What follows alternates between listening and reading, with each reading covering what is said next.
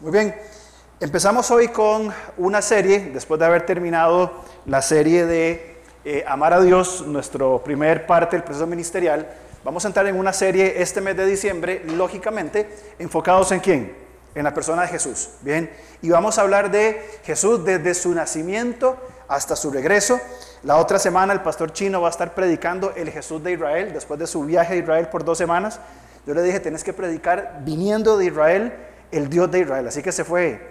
Chino como es sensible, ¿verdad? Con lágrimas y todo. Así que el próximo domingo estará el pastor chino predicando. Ervin también tendrá su mensaje y eh, de, sobre eh, la vida de Jesús. Pues vamos a empezar hoy sobre el cumplimiento de las promesas. Solamente para recordar algo, eh, enero y febrero, enero no va a haber grupos. Bien, los grupos comienzan de vuelta en febrero. ¿Y qué vamos a estudiar? Número dos, amar al prójimo. Bien, tema de comunión, amar al prójimo. Durante en, eh, febrero y marzo estaremos estudiando sobre lo que es amar al prójimo. Ahí se pone difícil la cosa, ¿verdad? Ahí se pone complicado. Pero entonces vamos a hablar sobre eh, el cumplimiento de la promesa, que Jesús es el cumplimiento de la promesa. Y déjeme decirle, desde que uno comienza a, pues, a estudiar la Biblia, yo no sé si a usted le pasó, la Navidad es un fraude. Nos defraudaron con la Navidad que los reyes magos, que los ángeles cantaban, que todo eso, que los regalos, no hay nada de eso. No eran ni reyes ni eran magos, eran astrólogos. Los ángeles nunca dice que cantaron nada. O sea, llegaron y anunciaron, ¿verdad? Eh, y, más bien nuestra Navidad hemos importado cosas que no son de nuestra cultura, ¿verdad? Eh, la Navidad, ¿qué, ¿qué, qué, es lo típico? La nieve, el ciprés, Santa Claus, ¿verdad? Que no sé, creo que, era un, creo que era un sacerdote danés o algo así me parece que era, o turco, algo así era. Eh, nos ponen nieve y aquí hace un calor, ¿verdad? El ciprés, que más bien nos poner como unas palmeras ilustradas, ¿verdad? ¿ah? Unos cocos decorados. O sea, pongámoslo así. Lo más típico que tenemos de Navidad, ¿qué es? Tico, los tamales. Usted pone hervir unos tamales un domingo en la mañana, como hoy, y ya llegó Navidad. Nada de árbol, nada de... Bueno, por eso mi familia me dice que yo soy el Grinch, ¿verdad? Así me tratan mi, mi, mi, amada familia. También, ahora vamos a tomar un café vos juntos para desahogarnos de todo esto. Pero más allá de todo esto, ¿verdad? Este, celebramos Navidad y, evidentemente queremos nosotros eh, entender que la Navidad, a ver, si lo hablamos en la buena teoría, muchos van a decir que es un tiempo de amor y paz, y, algunos van a decir si recordamos el nacimiento de Jesús, y, agregan cosas, pero a mi parecer, bien, eh, siento que el nacimiento de Jesús es otra parte más de la Navidad. O sea que vamos a hacer tamales, hacer galletas de Navidad, ver películas de Navidad, poner el árbol y Jesús nació. Esa es la percepción, sin hablar que no me quiero meter en problemas con nadie, sin hablar del consumismo y el materialismo de estos tiempos. ¿Han ido ustedes a un centro comercial en estos días? Yo ayer subí a, a, para comprar los tamales y volví con un shock de, ansiedad del tráfico de la gente, la gente con bolsas, con cajas. Era, era desesperante eso, ¿verdad? Y ni si le ocurre ir a Multiplaza a almorzar ahora. O sea, si usted quiere meterse en un tumulto de gente, vaya. Materialismo, no hay, no hay campo en los parqueos. En serio. Ahora, mi, mi, asunto, mi tema es, ¿será que nosotros como iglesia hemos caído también en esto? De incluir el nacimiento de Jesús como una parte más de nuestra Navidad. ¿Será que junto con el materialismo, el consumismo, tradiciones importadas, los tamales y las películas, hicimos un campito ahí para poner el nacimiento de Jesús y lo que implica el nacimiento de Jesús? No estoy diciendo que está mal comprar regalos, yo espero mi regalo, soy talla 10, por cualquier cosa, espero mi, regalo, como tamales, hacemos galletas, está perfecto. El punto es dónde está, nuestra, dónde está el centro de nuestra celebración en ese tiempo. Y básicamente podríamos ponerlo así. Celebramos Navidad como una tradición que se ha incorporado en nuestra cultura, independientemente de dónde venga o las prácticas que hemos adoptado, o vamos a tomar la Navidad, que inclusive la decoración de nuestra casa, nuestras acciones y actividades reflejen que tenemos fe en ese niño que nació allá en Belén hace unos dos mil años, y que no solamente eso, lo que implica el nacimiento, porque el nacimiento como tal Fue el nacimiento, pero ¿qué implica? ¿Por qué Jesús tuvo que nacer? ¿Por qué tuvo que nacer ahí? ¿Comenzó Jesús a existir en ese momento o ya era existente e-, eternamente? Y si se, la eternidad se humanó, ¿para qué va a estar en este mundo? ¿Y a dónde caminamos en función de la resurrección? Entonces, surgen preguntas y preguntas que son importantes. Ahora, vamos a ver el primer versículo de Navidad. Bien, no busquen en el Nuevo Testamento, no busquen en Lucas 2. Vamos a Génesis capítulo 3, versículo 16. Porque ahí vamos a encontrar, 3.15, perdón. Ahí vamos a encontrar el primer versículo de la Navidad. Génesis 3.15 dice, a la mujer dijo, multiplicaré, perdón, 15, y pondré enemistad entre ti y la mujer, le está hablando la serpiente, entre tu simiente, la descendencia, y la simiente suya. Esta te herirá en la cabeza y tú le, herirás en el calcañar. Este, este es el primer versículo de Navidad. Este es el primer versículo de esperanza. En el contexto, y usted lo sabe perfectamente bien, el contexto habla de la caída del hombre en pecado. Adán y Eva pecaron, desobedecieron a Dios, caen, bien, y vienen las, las maldiciones a causa de la rotura de las relaciones de Dios con el hombre, con el prójimo, con la creación. Bien, ahora, el hombre había caído. ¿Y qué hace Dios? Los voy a restaurar. Eso es lo que hace Dios. Los voy a restaurar. Un día van a ser una persona de la simiente de la mujer, bien, que va a destruir o va a deshacer, como dice Juan, las obras del enemigo y nos va a redimir y restaurar por siempre. Y ahí comienza una línea, una narrativa, una trama desde Génesis 1.1 hasta Apocalipsis 22, ¿bien? Donde se va narrando la historia de aquel que sería la simiente de la mujer y que por esta persona que es la simiente de la mujer nos congregamos, por esta persona que es la simiente de la mujer que se encarnó, celebraremos en unos minutos la cena del Señor, bien, es decir, el Mesías. Ahora, dentro de las cosas que se hablan en Navidad, bien, hay una palabra que es clave y que inclusive los no creyentes la usan. Si usted ve, va por San José y las entrevistas que hacen todos los años las mismas personas dicen lo mismo, ¿qué es Navidad para usted? Un tiempo de familia, y muchos van a decir un tiempo de compra, de celebrar. Y algunos van a decir un tiempo de paz. Bien. Y se canta el himno, ¿verdad? No lo voy a cantar, no se preocupen. Noche de paz y todo lo que dice. Isaías capítulo 9 habla de un príncipe de paz. Ahora, la paz es un concepto muy interesante porque paz puede significar ausencia de guerra, es decir, puede significar ausencia de conflicto. Pero también la paz apunta a un estado de plenitud, algo completo. Y muy interesante, tanto en el Antiguo como en el Nuevo Testamento, paz significa restauración. Inclusive se usa la palabra paz en el Antiguo y Nuevo Testamento para hablar de una pared completa. Se habla de un altar de piedra, un, altar de shalom, se usa en Josué 8:31. Es una, un muro completo, sin, sin que le falte cosa alguna. Ya está completo, ya está listo. Y la paz, bien, la paz tiene que ver con vidas complejas vidas que han sido golpeadas.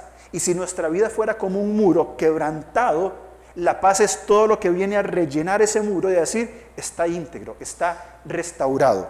Vivimos tiempos complicados. Erwin lo decía ahora cuando oraba, a pesar del estado de la creación, vivimos tiempos complicados. Pero nosotros, Jesús lo dijo en Juan capítulo, ah, bueno, no tengo aquí las notas, pero Jesús lo dijo mi paz les dejo, Juan 14 o 15, por ahí anda. Mi paz, mi paz os dejo, mi paz os doy. ¿Y cuál es la descripción de esa paz? No como el mundo la da, sino como solamente yo la puedo dar. ¿Cómo es la paz que da Jesús? La paz que da Jesús apunta a la restauración. Eh, Romanos capítulo 8, versículo, y nada más lo estoy mencionando, nada más, perdón, Romanos 5.1, dice que tenemos paz para con Dios estamos en paz con Dios. Es decir, la relación quebrantada por el pecado ha sido restaurada. Efesios capítulo 2 nos habla de que eh, eh, Jesús hizo la paz. Bien, de que de ambos pueblos hizo uno. Y podríamos ir uno y otro y otro por diferentes pasajes hablando de la paz. Pero veamos, por ejemplo, este versículo en Efesios, quiero, quiero mencionarlo o leerlo. Efesios 2.14 porque justamente habla de esta idea de la obra que Jesús eh, hace por nosotros en nuestra vida. Efesios 2.14 dice, porque Él es nuestra paz. La palabra es eirene y tiene que ver con paz, con, con completo, con algo lleno, bien, paz con Dios. Y lo dice, Él es nuestra paz, que de ambos pueblos, bien, judíos y gentiles, hizo uno, derribando la pared intermedia de separación, aboliendo las enemistades de la ley mostrada, eh, perdón, eh, aboliendo en su carne las enemistades, la ley de los mandamientos expresados en ordenanzas, para crear en sí mismo de los dos un solo y nuevo hombre, haciendo la paz y mediante la cruz reconciliar con Dios a todo hombre en un solo cuerpo, matando en ellas las enemistades. Jesús vino y unió. Jesús vino y trajo paz. Jesús vino y restauró. Y en esta mañana quisiera que nosotros repasáramos un concepto muy simple, que se resume en cuatro partes, bien, que necesitamos tenerlo en nuestra mente a la hora de festejar Navidad. ¿Cuáles son sus costumbres familiares? No importa cuáles sean. Es necesario que en nuestras costumbres esté la intencionalidad de constantemente recordar por qué celebramos la Navidad. No solamente para evitar caer en, materialismos, en tradiciones, sino para qué? para exaltar el nombre del Señor, que refresque nuestra alma, que nos anime. Y no importa cuáles sean sus tradiciones, sus costumbres, ¿qué pasa si nosotros comenzamos a incorporar la, revelación de Cristo, estas verdades del Evangelio, en toda nuestra Navidad? Creo que será interesante. Vamos a ver, y lo vamos a hacer muy rápido, cuatro palabras que tienen que ver con la historia de la humanidad. ¿Por qué Jesús nació? Bueno, Jesús nació, ya lo vamos a ver por qué, a causa del pecado del hombre. Pero vamos a hacer una recapitulación muy puntual de esas cuatro palabras. De la creación. Dios ha creado todas las cosas. Él es Señor. De la caída. Bien, nosotros hemos heredado el pecado y el pecado ido transmitiéndose de generación en generación. Bien, y como el Salmo decía, cuando Dios mira el pecado, Él nos va a perdonar. Bien, pero es necesario que haya, en tercer lugar, una redención hecha por un redentor. Es decir, que Él toma y quita el pecado y nos da la libertad a todos los que hemos puesto nuestra confianza en Él. ¿Para qué? Para que un día otra vez haya esa restauración de todas las cosas y las relaciones quebrantadas por el pecado sean restauradas por siempre y para siempre.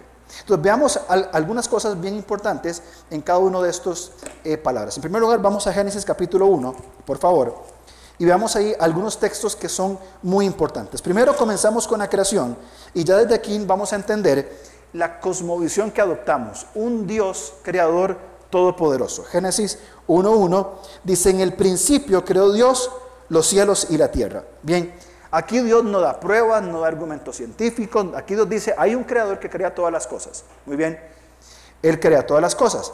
El final del capítulo 1, en el 31, versículo 31, termina diciendo, después de que Dios ha creado todas las cosas, y vio Dios todo lo que había hecho y aquí que era, que era bueno en gran manera. Y fue la tarde y la mañana del sexto día. Bien, Dios dijo que todo lo que él había creado era bueno. Constantemente hizo algo, esto es bueno, hizo algo, esto es bueno, hizo, y al final termina de decir, esta creación es buena.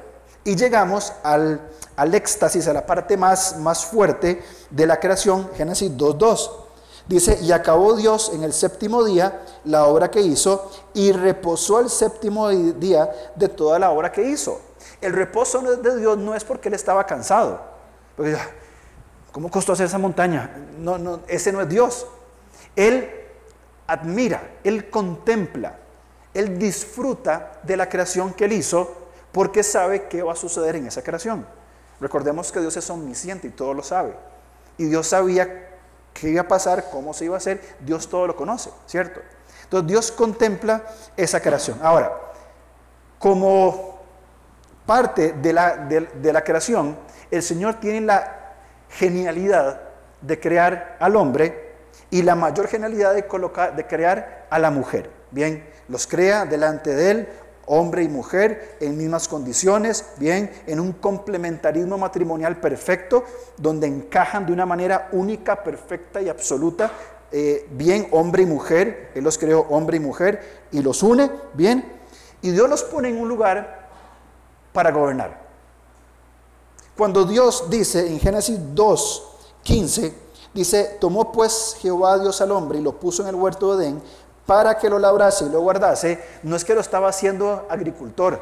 Vea, vaya siempre papas y viva de eso. Le estaba hablando de decir, va a desarrollar toda una humanidad. Van a ser colocados en ese lugar y van a desarrollar una cultura. De cultivar viene la palabra cultura. Una humanidad. Van a inventar, se van a desarrollar, van a avanzar, van a madurar, van a tener hijos, se van a expandir. Bien, todo dentro, evidentemente, del gobierno y del señorío del Señor. Y el Señor construyó relaciones perfectas. Queramos o no, nos guste o no, somos seres relacionales y no necesitamos uno al otro. No podemos ser ermitaños aislados en nuestra casa, no podemos, eh, no, no, podemos solos, necesitamos de la, de la comunidad. Y el Señor crea relaciones perfectas. 2.15 de Génesis. Dice, tomó pues al hombre y lo puso en el huerto del Edén para que lo labrara y lo guardase. Ya lo mencionamos, una relación con la creación. En el versículo 25 del capítulo 2 dice, cuando Dios une a Adán y Eva, que estaban ambos desnudos, Adán y su mujer, y no se avergonzaban. Una relación con otros perfecta, tipificada en Adán y Eva que se complementan perfectamente en todo. Pero también una relación con Dios, Génesis 2.17. Dice el versículo, eh, leamos desde el 16, y mandó Jehová Dios al hombre diciendo, de todo árbol del huerto podrás comer, mas del árbol de la ciencia del bien y el mal no comerás, porque el día de que él comieres, ciertamente morirás. Dios les dice, vamos a tener una relación. Yo soy Dios, Señor, yo te he creado y te he puesto en este lugar. Estas son las reglas del juego. Estos son los límites que yo he establecido por tu propio bien. Bien, te coloco aquí y vas a desarrollarte dentro de mi señorío. ¿Todo bien? Esta es la creación.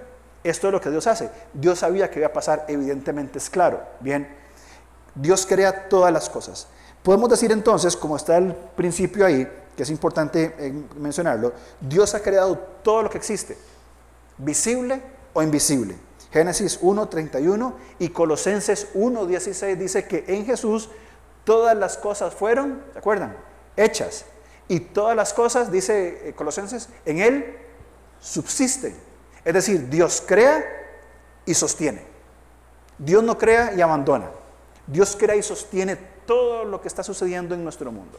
Ese es el primer panorama que tenemos en cuanto al nacimiento de Jesús. Bien, la creación. Segundo lugar, hablemos de un tema lamentable, como lo es la caída. Bien, Génesis 2, Romanos 3 y, Romanos 6 nos dan una verdad absoluta. La paga del pecado es muerte. Es claro. Muerte significa, me voy a caer con esto aquí un día. Muerte significa separación. Bien, cuando un cuerpo muere, su alma es separada de su cuerpo, el cuerpo fallece. Muy bien, cuando una persona muere sin Cristo, es separada de Dios por la eternidad. Bien, la paga del pecado es muerte. Ahora, fíjense que comenzamos a entender por qué Jesús va a nacer. El pecado entra en, el, en la humanidad. Bien, la caída daña seriamente toda la creación y va a dañar, ¿se acuerdan de las relaciones que hablamos anteriormente? Estas van a ser dañadas a causa del pecado. Ahora, ¿Cómo entra el pecado? Fíjense cómo actuó Satanás. Génesis 3, versículos 1, 4 y 5. Dice el 1. Primero Satanás distorsiona la palabra de Dios. Fíjense. Pero la serpiente era astuta más que todos los animales del campo que Jehová Dios había hecho, la cual dijo a la mujer, aquí viene la, la distorsión de la palabra, con que Dios os ha dicho, no comáis de todo árbol del huerto. Esto no fue lo que Dios dijo. Dios dijo totalmente otra cosa. Él dijo, ¿qué dijo él? Pueden comer de todos, pero de este no. Satanás viene y distorsiona el mensaje. Es cierto que no pueden comer de todos los árboles. Hay una gran diferencia entre una expresión y la otra. En el versículo 4, Satanás cuestiona a Dios delante de Eva. Dice, Eva le dice que van a morir, Satanás lo cuestiona, entonces la serpiente dijo a la mujer, no moriréis sino que sabe Dios que el día, perdón, solo el 4. Entonces la serpiente dijo a la mujer, no moriréis. Dios te está mintiendo. Ustedes no van a morir. Bien, Satanás cuestiona a Dios con la serpiente, e inclusive, con la, mentira, e inclusive cuestiona las motivaciones de Dios en el versículo 5. Sino que sabe Dios que el día en que comáis de él, serán abiertos vuestros ojos y seréis como Dios sabiendo el bien y el mal. O sea, Satanás le dice en pocas palabras, Dios no quiere que coman de este árbol porque el día en que coman ustedes van a ser igual a Él. O sea, que Dios se está escondiendo, les está mintiendo, que no coman de esto, primero porque no van a morir. Y segundo, que si ustedes comen de esto, entonces Dios sabe que, usted, que Dios va a ser igual, que ustedes van a ser igual a Dios, Dios va a tener competencia. Que era lo que, lo que Satanás siempre quiso, ocupar el lugar de Dios. Versículo 6, se da la caída. La mujer vio, la mujer codició, la mujer tomó, le dio al hombre, el hombre vio, codició y tomó, y viene la caída. Entonces ahora, en ese momento es cuando todas las relaciones perfectas se rompen entre el pecado. Y aunque Adán y Eva no murieron físicamente en ese lugar, sí murieron espiritualmente, por supuesto que sí. Van a morir unos, al menos en el registro bíblico dice que fueron 900 y, resto de años, 30, gracias, 930 años, pero murieron. Sin embargo, el momento en que desobedecieron al Señor, ellos, ellos murieron espiritualmente y las relaciones fueron rotas. Fíjense por favor conmigo, Génesis 3:17. Dice, y al hombre dijo, por cuanto obedeciste la voz de tu mujer y comiste del árbol que te mandé, diciendo, no comerás de él, maldita será la tierra por causa, con dolor comerás de ellas todos los días de tu vida. La tierra estaba llamada a ser próspera y abundante. Bien, hay una rotura entre el hombre y la creación. Bien, número dos, con el prójimo, 3.7 de Génesis. Dice, entonces fueron abiertos los ojos de ambos y conocieron que estaban desnudos. Ahora hay una, una separación, un distanciamiento entre Adán y Eva. Antes estaban desnudos en la voluntad de Dios y todo estaba bien. No había límites. Bien, ahora ellos mismos se ponen límites y pretenden con sus propios medios cubrir su desnudez. Hay conflicto y comienza el conflicto con los hombres. Y hablemos de Dios. 3.23 dice, y lo sacó Jehová del huerto de Edén para que labrase la tierra de Para que la tierra de que fue tomado. Son separados, salen. Y van a comenzar a vivir una vida realmente complicada, una vida complicadísima, fuera de lo que el Señor quería. La relación con Dios se quebrantó por el pecado. Y el hombre, según Romanos, está separado de Dios a causa del pecado. Y esa separación condena al hombre a una eterna condenación, una eterna separación de Dios con el hombre. Por eso tenía que venir quién? El redentor, el que restaura todas las cosas. Continúa la historia, y si usted lo lee, y por tiempo claramente no lo podemos hacer, comienzan los hombres a buscar el cumplidor, no sé si se dice así, pero el quien cumplirá estas promesas.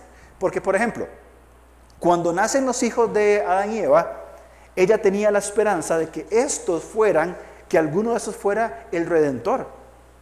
Y evidentemente no fue ni, ni Caín ni fue Abel.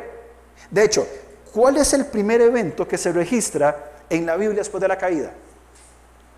¿Se acuerdan?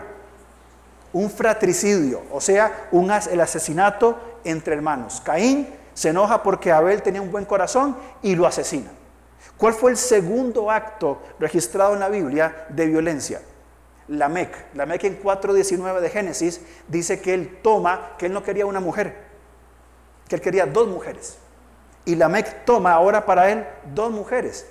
Entonces, en solamente el capítulo 4 de Génesis encontramos dos intentos de la humanidad o dos acciones de la humanidad que evidencian la separación de Dios con el hombre y que atentan contra dos instituciones creadas por Dios o dos, dos de las principales eh, em, construcciones de Dios. La dignidad humana.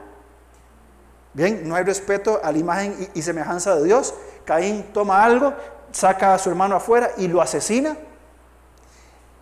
Y también traspasaron el pacto del matrimonio. Tomará el hombre a su mujer y serán una sola carne. Y Namek dijo, no, yo no quiero una, yo quiero dos. Y comienza lo que implicó en la historia de Israel la poligamia. A partir de un hombre que dijo, yo no, yo quiero dos, o tres o cuatro, no lo sé, pero al menos 4.19 registra que tomó para sí dos mujeres, Ada y Sila. Ahora, ¿qué pasa si continuáramos viendo nosotros toda la historia del pueblo de Israel? Capítulo 5 de Génesis, ¿qué es lo que hay? Una genealogía. ¿Cómo termina cada genealogía? Vivió Alonso por 80 eh, años y murió. Vivió fulano por tantos años y murió. El común denominador en el capítulo 5 es y murió, y murió, y murió. Hasta que en capítulo 6 Dios ve a los hombres y ¿qué es lo que ve? Que el pensamiento del corazón del hombre que era de continuo, solamente el mal. Y Dios dijo, ya está, ya está, vamos a destruir todo esto, vamos de nuevo. Y se levanta alguien quien tenía la esperanza de redención, en Noé. Noé va a ser el cumplimiento de la promesa. Y pasa todo lo que pasa, Noé sigue las órdenes del Señor, muere la humanidad, se salvan solamente siete personas, entran, eh, seis personas, perdón, entran, eh, ocho, entran en el arca, se desarrollan, bien, y sale a Noé, ¿y qué hace? Se pega una fiesta. Y pasa todo lo que pasa con sus hijos, bien, y viene la repoblación de la, de la humanidad. Noé no pudo hacer tampoco el Redentor. Y en el capítulo 10 tenemos otra genealogía donde, las, donde ya apunta algo más importante que va a suceder en el capítulo 12. En el capítulo 11, ¿qué encontramos? La torre de Babel. Es decir, el hombre dice, nos distanciamos de Dios por el pecado y vamos a buscar nosotros construir una religión, algo que nos lleve hasta el cielo y que estemos juntos por si nos esparcimos. Y tenían una determinación única, increíble, única. ¿Y qué dijo Dios? Confundamos las lenguas. Así no, se van a entender. Y no se entendieron. Se separan dos pueblos de toda la humanidad. Hasta que en el capítulo 12, vamos a leer Génesis 12, por favor, 1 y 2, aparece no quién habría de ser el redentor, pero sí el origen de esta, de esta descendencia que llevaría hasta el Mesías. Versículo 1 del capítulo 12. Pero Jehová había dicho a Abraham, vete de tu tierra y de tu parentela y de la casa de tu padre a la tierra que te mostraré, y haré de ti una nación grande, Israel, y te bendeciré, y engrandeceré tu nombre y serás bendición. Bendeciré a los que te bendijeren y a los que te maldijeren maldeciré, y serán benditas en ti todas las familias de la tierra. La pregunta que nos hacemos es entonces, ¿cómo van a ser benditas en el creyente Abraham todas las familias de, la tierra? Porque a través de Abraham, de su hijo eh, Isaac, de Jacob, que después va a ser llamado Israel, van a ser Judá, y de Judá va a venir una línea, una, línea sacerdotal que pasa por el rey David y termina en dónde? En la persona de Cristo. Por esa línea, toda esa, por eso tenemos la, la narración del Antiguo Testamento, esa línea que se va escabullendo. Por eso no encontramos muchos detalles de muchas cosas que nos interesaría saber, pero que no es el propósito. Todo el Antiguo Testamento es el camino, obviando cosas, llevándonos por la ruta hasta que un día, Gálatas 4:4, en el tiempo establecido, Cristo nace de mujer. Que es ahí donde entonces nosotros cobramos el sentido de la, de la Navidad. Porque la Navidad necesariamente debe descansar en la persona de Jesús. Ahora, vamos a un tercer concepto, el concepto de la redención. Muy bien. Fíjense que empezamos con el principio. Dios prometió que Él redimiría el pecado de la humanidad para que todos nosotros podamos tener vida eterna. En Génesis 3.15. Ahora, 1 Pedro 3.18, hay una expresión que me encanta y se la voy a decir de memoria. El justo por los injustos para llevarnos a Dios. Tenía que nacer un justo, uno perfecto, que cargara sobre sí el pecado de la humanidad bien, esa, esa promesa de Génesis 3.15, alguien que cargara todo ese pecado y tomara su justicia y la llevara a quién? A los injustos. Segunda Corintios 5.21. Al que no conoció pecado, ¿se acuerdan qué dice? Por nosotros lo hizo pecado. ¿Para qué?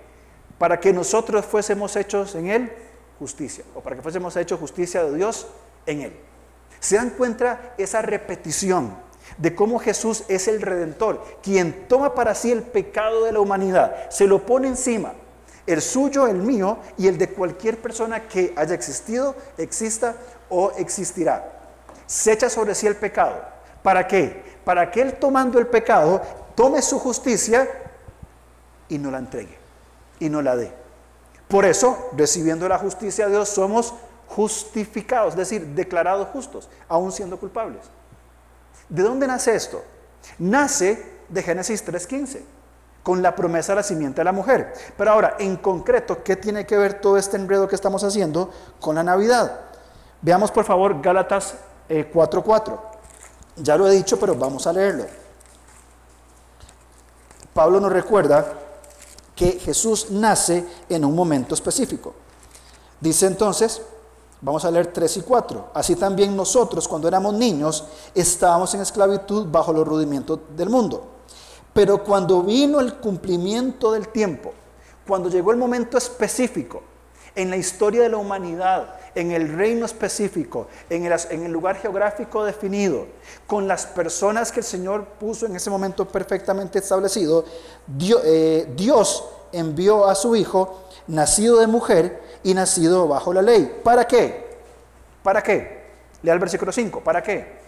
para que redimiese a los que estaban bajo la ley, a fin de que recibiésemos la adopción de hijos. Y ahí continúa hablando sobre nuestra posición delante de Dios, de ser un heredero, de ser su hijo, etc. Él envió a su hijo. Ahora, yo sé que ustedes lo saben, pero lo recalcamos. Jesús no comenzó a existir el día en que nació en ese, en ese, en ese comedero de animales, en ese pesebre. Ahí Jesús no comenzó a existir. ¿Cuándo comenzó Jesús a existir? Él siempre ha existido. Juan 1.1, lean Juan 1.1 hasta el 4. Juan nos recuerda de que en el principio era el verbo y el verbo era con Dios y él siempre ha estado, eterno, soberano, creador. Siempre ha existido porque Jesús es Dios. Él no comenzó a vivir en ese pesebre, sino que desde siempre ha existido. Gracias.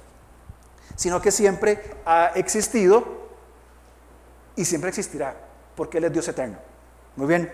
Entonces, en el tiempo establecido, Cristo nace mujer. Lucas, por favor, capítulo 1. Ahora ya entramos en versículos un poquito más de Navidad, o que acostumbramos a usar para la Navidad, ¿bien? Porque Lucas nos va a hablar sobre el nacimiento no solamente de Jesús, sino también de otro personaje muy importante. Lucas 1, 68 son palabras de Zacarías, padre de Juan el Bautista, y del versículo 68 comienza a hablar sobre Juan el Bautista hasta el 70 y... a ver. Perdón, desde el 68 hasta el 75 va a hablar de, de Jesús. Bendito el Dios, el Señor Dios de Israel, que ha visitado y redimido a su pueblo y nos levantó un poderoso Salvador. ¿De dónde viene el Salvador? De Génesis 3.15, por el pecado del hombre en la casa de David su siervo, la descendencia a través de Abraham, como habló por boca sus santos profetas que fueron desde el principio, salvación de nuestros enemigos y de la mano de todos los que nos aborrecieron, para hacer misericordia con nuestros padres y acordarse su santo pacto del juramento que hizo Abraham, que lo acabamos de leer en Génesis capítulo 12 y, también lo vuelve a decir en Génesis 15 y Génesis 17, bien, que nos había de conceder, que librados de nuestros enemigos, sin temor le serviríamos, en santidad y en justicia delante de Él todos nuestros días. Zacarías reconoce ah, dentro de la presentación con, de María con, con su prima, reconoce y proclama esta expresión, el Salvador, quien vino a redimir. Después continúan los versículos más adelante sobre Juan el Bautista, que va a ser quien va a preparar el camino del Señor. Ahora, este es el cumplimiento de la promesa. Vamos a, Lucas más adelante, capítulo 2, versículos 7 al 14. Porque aquí Zacarías está ah, profetizando o hablando sobre el Mesías. Pero en el capítulo 3, de, perdón, el capítulo 2 de, de Lucas, dice en el versículo desde el 1 hasta el 6, hace un contexto donde estaban, qué estaba pasando. Fíjense en el versículo 8, Lucas 2, 8. Había pastores en la misma región que velaban y guardaban las vigilias de la noche sobre su rebaño. Y aquí se les presentó un ángel del Señor, y la gloria del Señor los rodeó de resplandor, y tuvieron gran temor. Pero el ángel les dijo, no temáis, porque aquí os doy nuevas de gran gozo, que serán para todo el pueblo que os ha nacido hoy en la ciudad de David, en Belén, un Salvador, que es Cristo el Señor. Esto servirá de señal hallaréis al niño envuelto en pañales y acostado en un pesebre, y, repentinamente apareció con el ángel una multitud de huestes celestiales que alababan a Dios y decían, gloria a Dios en las alturas y en la tierra, paz. En la tierra restauración. En la tierra volver a conciliar a ese hombre separado de Dios por el pecado, por la obra de este Salvador, de este Redentor que estaban haciendo. Gloria a Dios en las alturas por lo que ha hecho, pero en la tierra restauración. Porque ahora volvemos a estar, no por nuestras obras, sino por la obra de Jesús, podemos estar de nuevo en una relación hecha nueva con el Señor por la vida nueva y abundante que tenemos en Él. Y en la tierra, paz, buena voluntad para con los hombres, que por cierto es nuestro llamado. Terminamos y nos preparamos para ir tomando la cena del, Señor en unos cinco minutos, pero terminamos con otra palabra maravillosa, restauración, la restauración. Eh, Juan 19:30 dice que cuando Jesús eh, tomó el vinagre dijo, consumado es. Es decir, está completo. La deuda ha sido pagada por completo, ha sido saldada, ya está hecha la redención de la humanidad de manera perfecta. Y habiendo dicho esto, dice el versículo siguiente, entregó el Espíritu. La redención fue hecha, Cristo pagó por nosotros. Bien, Apocalipsis 21 dice el Señor, vamos a leerlo porque es un pasaje muy interesante. Apocalipsis 21, 5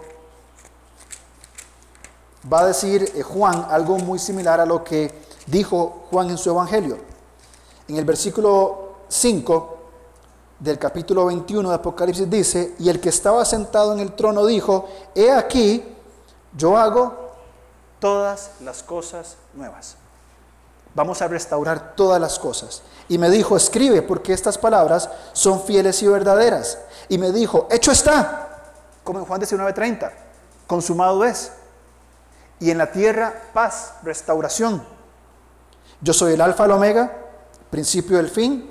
Al que tuviera sed, yo le daré gratuitamente de la fuente del agua de vida.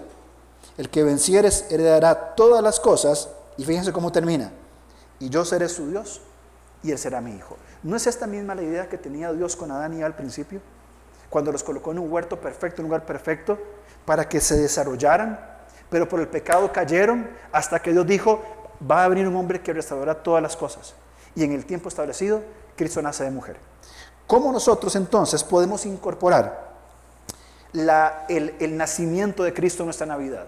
Evidentemente que centralizando su nacimiento, no el evento en sí, sino la razón, el cumplimiento de la promesa de Génesis, el rastro de todo el Antiguo Testamento hasta que Él nace, su ministerio, su muerte, su sepultura, su resurrección, su ascensión y su próxima venida para estar por siempre, porque ya está hecho.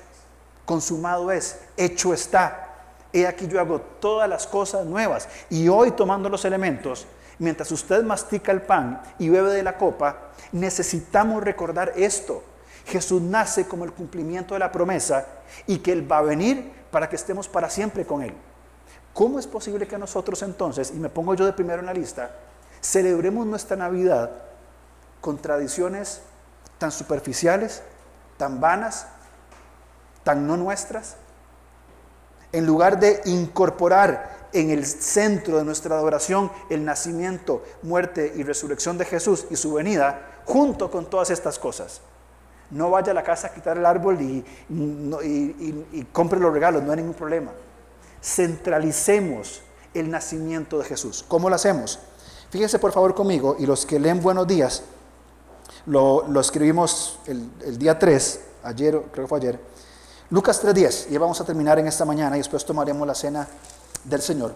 Lucas 3.10, Juan está hablando con un grupo muy selecto, que él les tenía un sobrenombre muy, muy bonito, les decía generación de víboras. Y, en esto que, Juan está eh, hablando, bien, en, Lucas, perdón, Lucas 3.10, está hablando, versículo 4, como está escrito en el libro de las palabras del profeta Isaías, que dice, voz que clama en el desierto, preparad el camino del Señor, enderezad las sendas. Todo valle se rellenará y se bajará todo monte y collado, y los caminos torcidos serán enderezados. Cuando nosotros leemos este pasaje, tanto en Isaías 40 como en Lucas aquí, tendemos a enfocarnos solamente en la primera parte, Voz que clama en el desierto. Ah, sí, Juan el Bautista cumpliendo el ministerio de Elías, que prepara el camino y todo esto. Y nos olvidamos la última parte, en el versículo 6. Y verá toda carne la salvación de Dios. Nos concentramos en lo que está alrededor. Juan viene y prepara el camino. Ah, sí, Juan vino y preparó el camino. ¿Y qué? Si el camino es preparado, pero ese hombre que trae la salvación a toda la humanidad no camina por ese camino, ¿de qué sirve esa ruta? De absolutamente nada. Por más que Juan proclamara y, no, y, Jesús no caminara por ese camino, no trajera salvación a todo hombre, de nada sirve.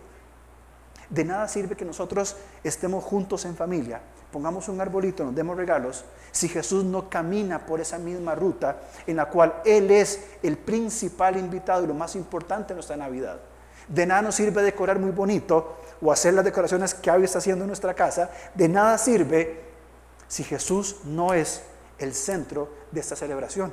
Y fíjense cómo sigue eh, Lucas, Lucas 3:6. Verá toda carne la salvación de Dios. Y decía a las multitudes que decían que salían para ser bautizadas por él. Oh generación de víboras, ¿quién os enseñó a huir de la ira venidera? Haced frutos dignos de arrepentimiento. Y no comencéis a decir eh, dentro de vosotros mismos, tenemos a Abraham como nuestro padre. Y ahí continúa hablando Lucas sobre que él puede levantar hijos de hasta las piedras. Entonces, unos preguntaban con honestidad en el versículo 10, bueno, ¿Y cómo entonces hacemos esto? Estos versículos son maravillosos. 3.10. Y la gente le preguntaba diciendo, entonces, ¿qué haremos? Y respondiendo les dijo, el que tiene dos túnicas, dé al que no tiene. ¿No sería esto una buena celebración de Navidad? El que tiene dos túnicas, dele una al que no tiene. ¿Cómo compartimos nosotros lo poquito que tenemos? Y el que tiene que comer, haga lo mismo. ¿Qué tal si nosotros nos proponemos esta Navidad, de lo mucho o poco que tengamos, compartir qué comer con alguien que tal vez no tenga? 12. Vinieron también unos publicanos para ser bautizados, unos cobradores de impuestos. Y les dijeron, maestro, ¿qué haremos? Y les dijo, no exijáis más de lo que os está ordenado. Bien, o sea, hagan lo que es justo, trabajen con justicia, sean un testimonio de ejemplo su trabajo. Versículo 14. Y le preguntaron unos soldados diciendo, ¿y nosotros qué haremos? Y les dijo, no hagáis extorsión a nadie, ni calumnias y contentados con vuestro salario. Tenga contentamiento con lo que tiene.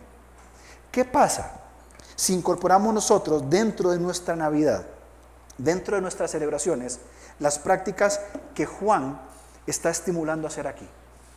Esas prácticas diferentes de la Navidad, que en lugar de llenarnos y está bien tener regalos, es maravilloso. Y tener una buena comida es maravilloso. Pero, ¿qué hay detrás de todo esto? ¿Cuál es la motivación? ¿Cómo muestro el amor a Dios y el amor al prójimo en ese tiempo de Navidad? Y no estoy hablando de tener riquezas, ni quedarme yo con nada, no hablo de eso. Hablo de la generosidad de compartir el espíritu del nacimiento de Jesús, que fue una entrega completa por nosotros y nos dio la salvación completa en este mundo, en esta vida. ¿Y cómo respondemos en el tiempo en que celebramos la Navidad? ¿En conductas superficiales? ¿En costumbres importadas que no son nuestras? ¿En materialismo? ¿O centralizamos el nacimiento del Mesías, cumplimiento de la promesa, quien vendrá por nosotros, y en esta libertad que tenemos de festejar, pensamos en ir un poquito más allá y adorar al Señor y amar al prójimo? Creo que deberíamos proponernos, animarnos, exhortarnos unos a otros a que tengamos ese espíritu que tuvo Dios de entrega, de dar, recordando e imitando lo que Él hizo por nosotros en la cruz del Calvario.